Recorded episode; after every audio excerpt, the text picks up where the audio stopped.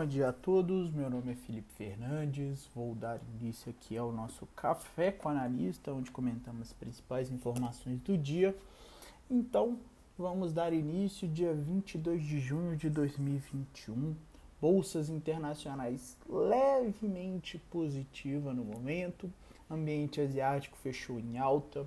Europa negocia em leve alta mas futuros norte-americanos têm leve queda no momento, né, com investidores no aguardo pela fala de Jerome Powell, atual presidente do Fed.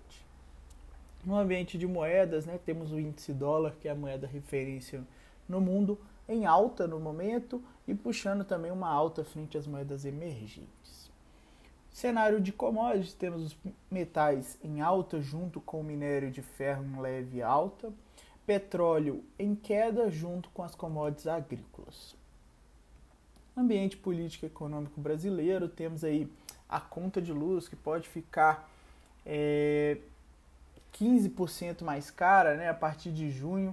Teve uma reportagem publicada é, na capa do jornal O Globo, né, que faz a estimativa e levando em conta a perspectiva de reajustes de mais de 60% pela Agência Nacional de Energia Elétrica, a ANEEL, sobre a bandeira tarifária vermelha, com base nas informações é, de bastidores ali obtidas pelo jornal.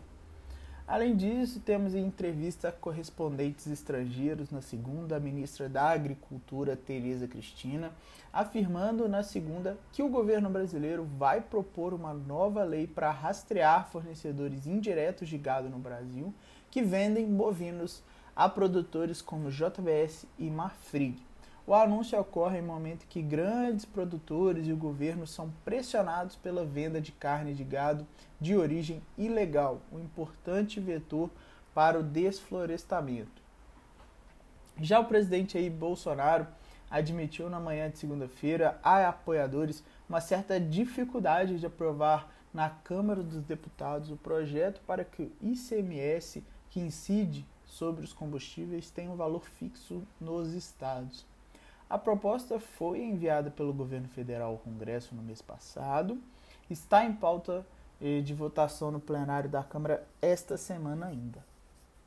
Segundo informações do Estadão, o ministro da Economia Paulo Guedes decidiu propor a volta de tributação dos lucros e dividendos com uma alíquota de 20% a alíquota é maior do que os 15%, 15 inicialmente previstos para compensar a perda de arrecadação que o governo terá com o aumento da faixa de isenção do imposto de renda pessoa física de 1,9 é, R$ 1.900 para R$ 2.400.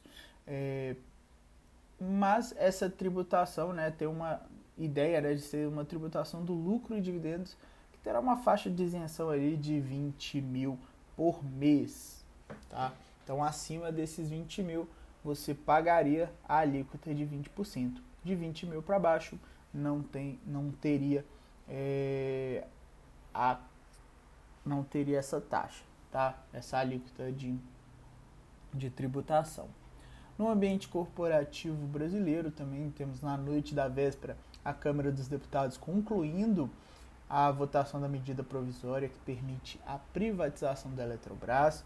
Texto segue agora para a sanção presidencial. O aval do Congresso representa uma vitória para o governo atual, que ainda não vendeu nenhuma empresa de controle direto da União.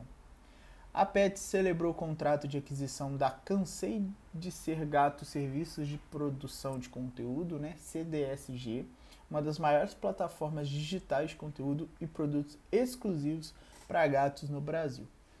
A Magazine Luiza informou a conclusão da compra da plataforma de entrega de refeições por aplicativos Plus Drive, Delivery, Plus Delivery, perdão. Já a CSN aprovou o programa de recompra de até 20,15 milhões de ações.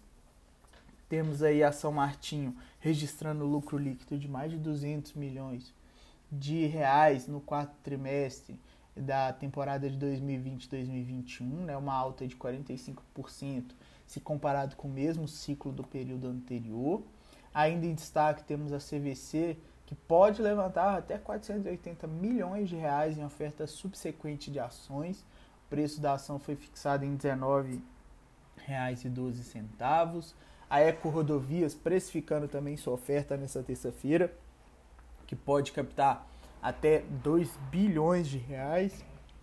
E por último, mas não menos importante, temos aí o jornal O Estado de São Paulo informando e até citando algumas fontes que após o fechamento do mercado, o grupo francês Cassino contratou o banco brasileiro BR Partners para começar a estruturar a venda de sua fatia na GPA, dona da marca Pão de Açúcar.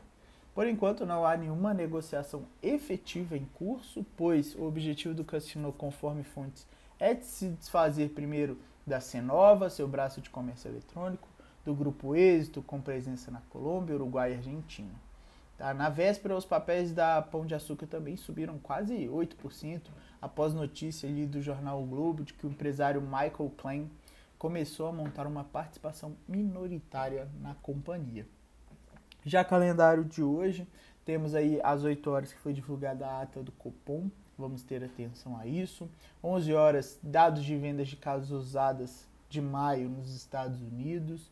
Meio-dia, discurso de Mary Dale, membro também do FUNC nos Estados Unidos. 3 horas, depoimento de Jerome Powell, presidente do Fed. E às 17h30, né, 5h30, horário de Brasília, estoque de petróleo bruto semanal, API nos Estados Unidos também. No mais, pessoal, desejo a todos um ótimo dia. Qualquer dúvida, estamos à disposição nos nossos grupos de interação. E um abraço a todos, ótimo pregão.